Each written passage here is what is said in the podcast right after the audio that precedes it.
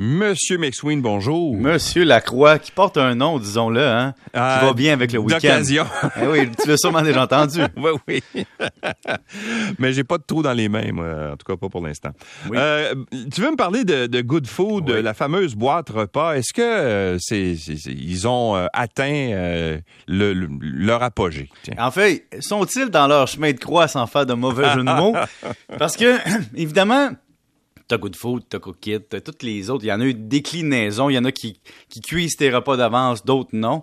Et la boîte repas est devenue dans les dernières années comme tu veux te décul- déculpabiliser de ta vie, te faire croire que tu cuisines et que Ouais. tu prépares un repas. Alors, on t'envoie une boîte où ton épicerie est segmentée en repas en quantité et tu vas te débarrasser de tout parce qu'il n'y aura pas de gaspillage, sauf évidemment l'ensemble de l'emballage que tu utiliseras et le transport individuel des boîtes. Mais outre ça, Good Food s'est dit, on va faire ça, on va développer un réseau de distribution, puis après ça, on va vendre des produits d'épicerie. Et donc, ils sont rendus à dire, on a nos boîtes repas, mais on entre dans le marché des épiciers en vendant les produits les plus achetés par les consommateurs, comme exemple de la moutarde, et on va leur vendre des produits Good Food. Donc, tu ouvres le réfrigérateur de quelqu'un qui serait 100% sur ce modèle-là, tu aurais du Good Food bord en bord dans le, dans le réfrigérateur. Ouais. Évidemment, il y a une affaire derrière ça, c'est que ta boîte repas ne pourra jamais accoter le prix de l'épicerie. Et ça, c'est une vérité de la palisse. Pourquoi? Mais parce que faut faire une marge sur un processus individuel. faut faire une marge sur le fait que c'est pas toi qui te rends au point de distribution pour assembler ta commande, mais l'inverse. Il faut faire une marge sur le fait que tout ça est préparé, emballé, recette, avec un, un format, disons. Ouais. Et donc, tu payes cher. Et Good Food, pendant la pandémie, les actionnaires se sont un peu excités. L'action a monté en flèche en disant les gens vont commander de chez eux, vont prendre d'habitude de Good Food et autres services du genre.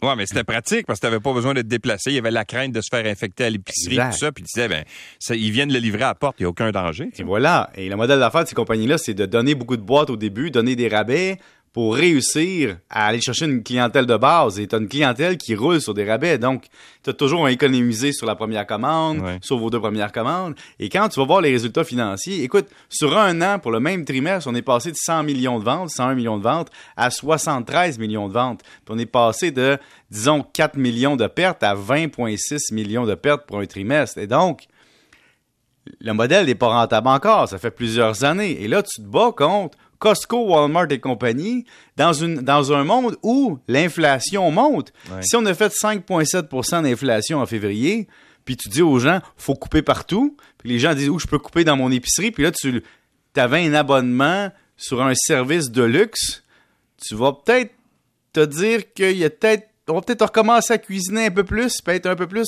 Je vais planifier mes repas, je vais congeler des excédents. Parce que ça, c'est la folie. Hein? On peut perdre des... C'est vrai qu'on peut perdre des ingrédients. Mais, mais le réflexe de ne pas congeler quelque chose de dégelé ou ne pas congeler quelque chose qu'on a préparé ou un restant, Ouais. combien de bouffe serait pas perdu en congelant? Et Ouais. donc, il y a une gestion de congélateur. Alors, les actionnaires ont perdu 69% depuis un an. 69% de la valeur. Donc, finalement, l'action était à 2-3 piastres avant la pandémie, est montée à 13 piastres, puis revenue à 2-3 piastres. Parce que, voir que tu peux te battre contre l'Oblast, tu sais, que tu peux te battre contre une entreprise qui fait, par exemple, l'Oblast fait 53 milliards de revenus, 1, ben, disons 2 milliards de bénéfices nets, donc une marge de près de 4% 3,7 et ils ont la force de frappe. Ouais. Les épiciers se laisseront pas faire. Mais est-ce que Good Food, Good Food, c'est montréalais, hein, si je me trompe pas? Ben, Food- mais là, ça commence à être canadien, dans le sens que tu exportes un peu plus loin Ouais, que le Québec. Mais je veux dire, c'est le, le siège social est à Montréal. Je pense que oui. Est-ce que il y a- il y a- c'est la plus grosse entreprise de ce genre-là? Parce, parce que qu'il y en tu a- nommais Cookit tantôt, puis il y en a d'autres, là. Parce qu'il y en a des privés, puis il y en a des publics. Donc, je peux pas comparer une entreprise qui est cotée en bourse avec une entreprise qui n'est pas cotée en bourse, qui fait des acquisitions et dont le succès financier n'est jamais exposé au Mm. grand jour. Ça, c'est l'autre affaire. On vend beaucoup, puis sortons des boîtes repas. Au Québec, au Canada, dans le monde, les réseaux sociaux ont fait de quoi? Ils ont créé des entrepreneurs vedettes. Ils ont créé des histoires magiques. Ils ont créé des, des images de marque. On a créé tellement de magie Hmm. que la réalité que j'aimerais beaucoup voir, moi, ce qui m'exciterait beaucoup, Louis, là, puis là, je te parle pas au niveau sexuel, mais au niveau financier, ce serait de voir une émission de télé. Puis on le verra jamais, le passé secret. Mais où les gens disent, regarde, tu vois mon succès, tu vois ma maison, tu vois ma vie, mais voici le bénéfice net de mon entreprise à 200, 300 employés, 400 employés, je ne fais pas plus d'argent qu'un médecin tout seul. Ah, c'est intéressant. Tu sais, j'aimerais ça voir ça. Je trouve que on, on a glorifié le travailleur autonome qui se part en entreprise on a glorifié du coaching, de ça, on a dit aux gens, quand tu veux, tu peux, aie le bon mindset, Ouais.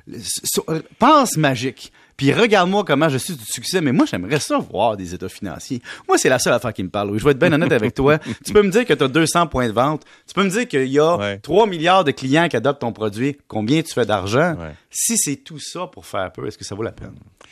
Euh, bon, en quelques secondes, euh, les erreurs financières et fiscales communes des entrepreneurs. En quelques secondes, tu me couperas parce que, un, la première erreur financière qu'on voit souvent, c'est manquer d'analyse financière des états financiers. Un bon exemple dont je viens de te parler d'entrepreneur. Oui. Tu un- veux faire du volume à tout prix, tu veux faire des ventes, tu veux grossir ton réseau, mais tu te demandes pas quelles sont tes activités payantes. Est-ce que ton service, tu devrais l'abandonner? Est-ce que ton coût de revient est trop gros? Est-ce que tu es capable de couvrir tes coûts fixes? Mais non, tu veux développer, développer, mais tu te poses pas les questions. Deuxième point, euh, une vie financière, ça se structure, surtout fiscalement. Beaucoup trop de travailleurs autonomes ou d'entreprises se retrouvent à payer trop d'impôts. Parce qu'ils se prennent une auto qui n'a pas d'allure dans l'entreprise parce qu'ils regardent pas les plafonds, parce qu'ils laissent de l'argent dans une société Inc., donc ils, perdent la qualification et l'exonération de gain en capital parce qu'ils se qualifient pas dans les critères. Euh, Il y a des gens qui se payent pas de salaire, Louis, pour éviter les charges sociales. Tu sais, quand tu parles de vision court terme, tu te payes pas de salaire, tu te payes en dividende parce que tu veux pas payer des régimes des rentes du Québec, puis tu veux pas cotiser, mais là, tu te retrouves après ça à pas avoir de plafond REER, pas avoir de RRQ avec un régime Ben oui, c'est ça. Si tu payes pas retraite. d'RRQ, tu n'en auras pas. Donc, tu n'auras pas ton revenu garanti. Ouais. Après ça, tu veux faire une autogestion des placements parce que ça coûte cher de donner ça à des spécialistes. Fait que tu écoutes des coachs experts qui te disent achète-toi une application, tout va bien aller. Mm. Mais tes besoins, c'est quoi? Parce que sur une vie, c'est vrai que la rentabilité de l'indice, ça peut être pas pire. Mais si jamais tu as besoin de retirer de l'argent à un moment précis, t'as-tu planifié en fonction de ça? Ouais. ou tu allé avec ton application? Donc, je t'en parlerai encore pendant deux heures, mais comme tu sembles être sur le temps des secondes, puis que Jésus est sur la croix, puis, tu sais, euh, ça va Faut se faire crucifier. Donc, euh, on va passer à autre chose. Pierre-Yves, joyeuse Pâques. Salut, toi aussi. Puis merci d'avoir été avec nous pendant Ben ces- oui, hein, tu me connais, jours. toujours là. Exact.